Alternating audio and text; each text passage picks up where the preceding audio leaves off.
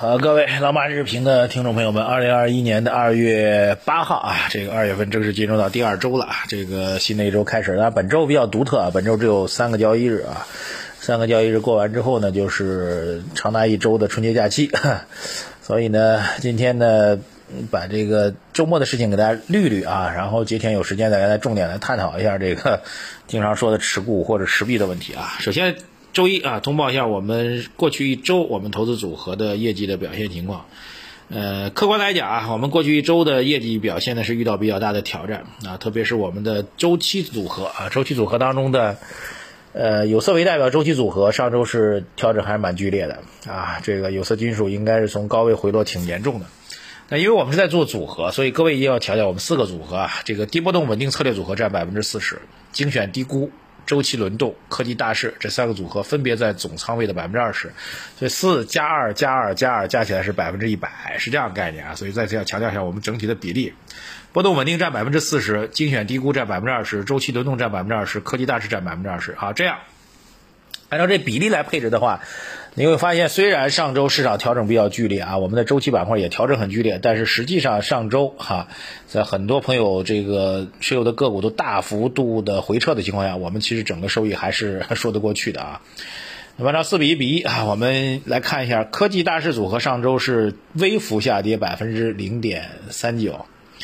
周期轮动跌的比较厉害，一周跌了百分之二点六六啊，但是精选低估，由于这个。港股还有我们中间的中证一百，就是以银行为代表，中证一百涨了百分之二点，呃，价还是走强的，所以最终这个。呃，精选低估一周是涨了百分之二点五。那么我们以债券为主的波动稳定，上周是微涨百分之零点三七。但对于债券来说，一周涨零点三七已经算很强了啊。所以它对冲功能会体现出来，而且我们给它四成仓位，所以它对冲作用会很大。所以你这样来看的话，就是百分之四十的低估啊，百分之四十的低波动啊，这个百分之二十的低估，百分之二十的轮动，百分之二十的大势。上周我们最终的。收益状况啊，尽管市场走得很差，但是上周我们整体的仓位的盈利是百分之正的百分之零点三八，我们的市值并没有缩水啊。很多朋友可能觉得自己上周总体的市值缩水了，有两个问题啊。第一个问题没有按照我们的比例来配啊。第二个呢，您盯着缩水的，可能您仅盯着周期这一个板块在缩水啊。如果你要注意到其他四个板块放在一起，总体的盈利其实上周是微幅上涨的，好吧？我觉得这是我们做组合的真正含义。做组合的真正含义就是，从您单个的个股思维，从您单个的单一的组合思维，变成了一个全局的股债配合的一个思维。这种股债配合的思维，重要点就是涨能跟得上，跌呢我们回撤会非常小，甚至在市场。看见调整比较剧烈的情况下，我们依然能够保持微幅的上涨，这就非常非常重要了。所以我们觉得成效还是非常明显的。所以一定要有两个思维：第一个，严格按照我们的比例去配比您的这个整体的仓位的结构；第二个，不要紧盯着一个板块啊。本周这上周这个周期板块跌了，你就在那喊周期亏多了，亏多了。问题是你四个板块放一起，你总的仓位注意要看您的总的仓位来评价这个。组合的这个价值所在，总的仓位不仅没有回撤，反而还是微幅上涨的，好吧？更重要的是，由于市场在剧烈震荡当中，您自己的总体的收益不仅没有回撤，还微幅上涨，所以你的心态会完全不同啊！这个我觉得是非常非常重要的，因为做个股的话，哎，很多朋友说我跌个百分之十没问题，跌百分之二十都没问题啊，真跌个百分之三五，很多人就炸了啊！这个。投资这件事情，千万不要高估自己的承受力，也不要高估自己的能力圈啊！再强调一下，我们周末啊，再提强强调一下，我们周周日的马道财道节目，在我们财经马红漫微信公众号头条也推送了，大家去认真听一下。我个人觉得这个周日的马道财道节目，值得大家去听个三到五遍，最起码的五到十遍都值得，多多推荐转发，好吧？好，刚过周末呢，几件事情啊。第一件事情呢是深交所这边的中小板和主板合并了，这事儿没有什么太大影响啊，只是以后深交所更加强调主板加创业板，上交所就是主板加科创板啊，没有太大意义的板块就收掉了，影响不大啊。呃，你非要给它上升到什么重要的什么改革意义啊，这是随便你。从我们市场交易来讲，几乎没有影响啊，这是一个。呃，第二个就是海外市场方面啊，这个美国的一点九万亿美元的刺激方案啊，在拜登的强推之下，现在已经有突破了。美国的参众两院都已经通过了。呃，目前时间规划呢，应该到三月到三月中旬，这个方案就会被签署正式执行了啊。所以后面的推演，简单给大家说一下。美国这次刺激方案的规模啊，拜登的规模远超当年特朗普啊，所以从三四月份开始，这笔钱落下去，会有两个效果。一个效果呢，就是美国的新冠疫苗的数量会大幅度增加。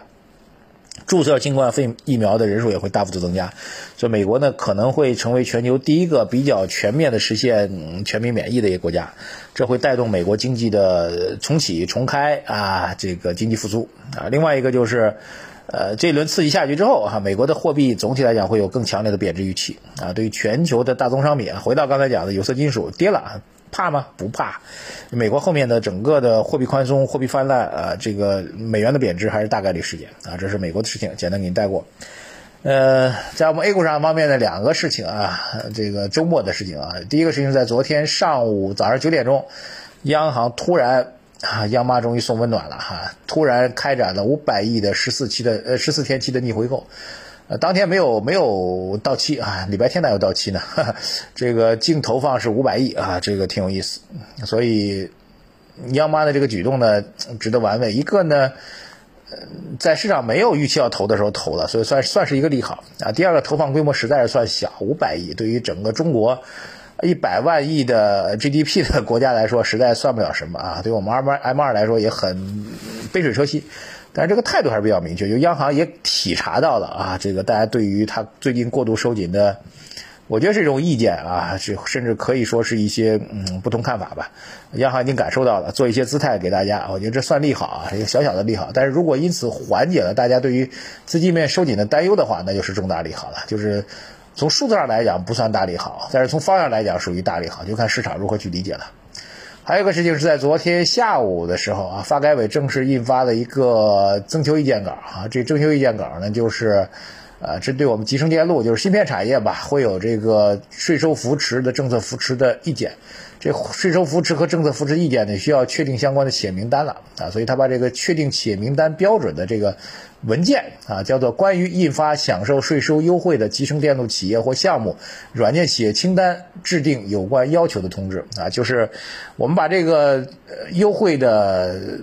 方向都给出来了，你们需要各地来报这个企业名单了啊！这个名单怎么报，怎么去操作，给你们一个征求意见稿，是这样的事情啊。这其实呢也不算一个新的利好，因为从年头开始就在讲要给集成电路产业更多的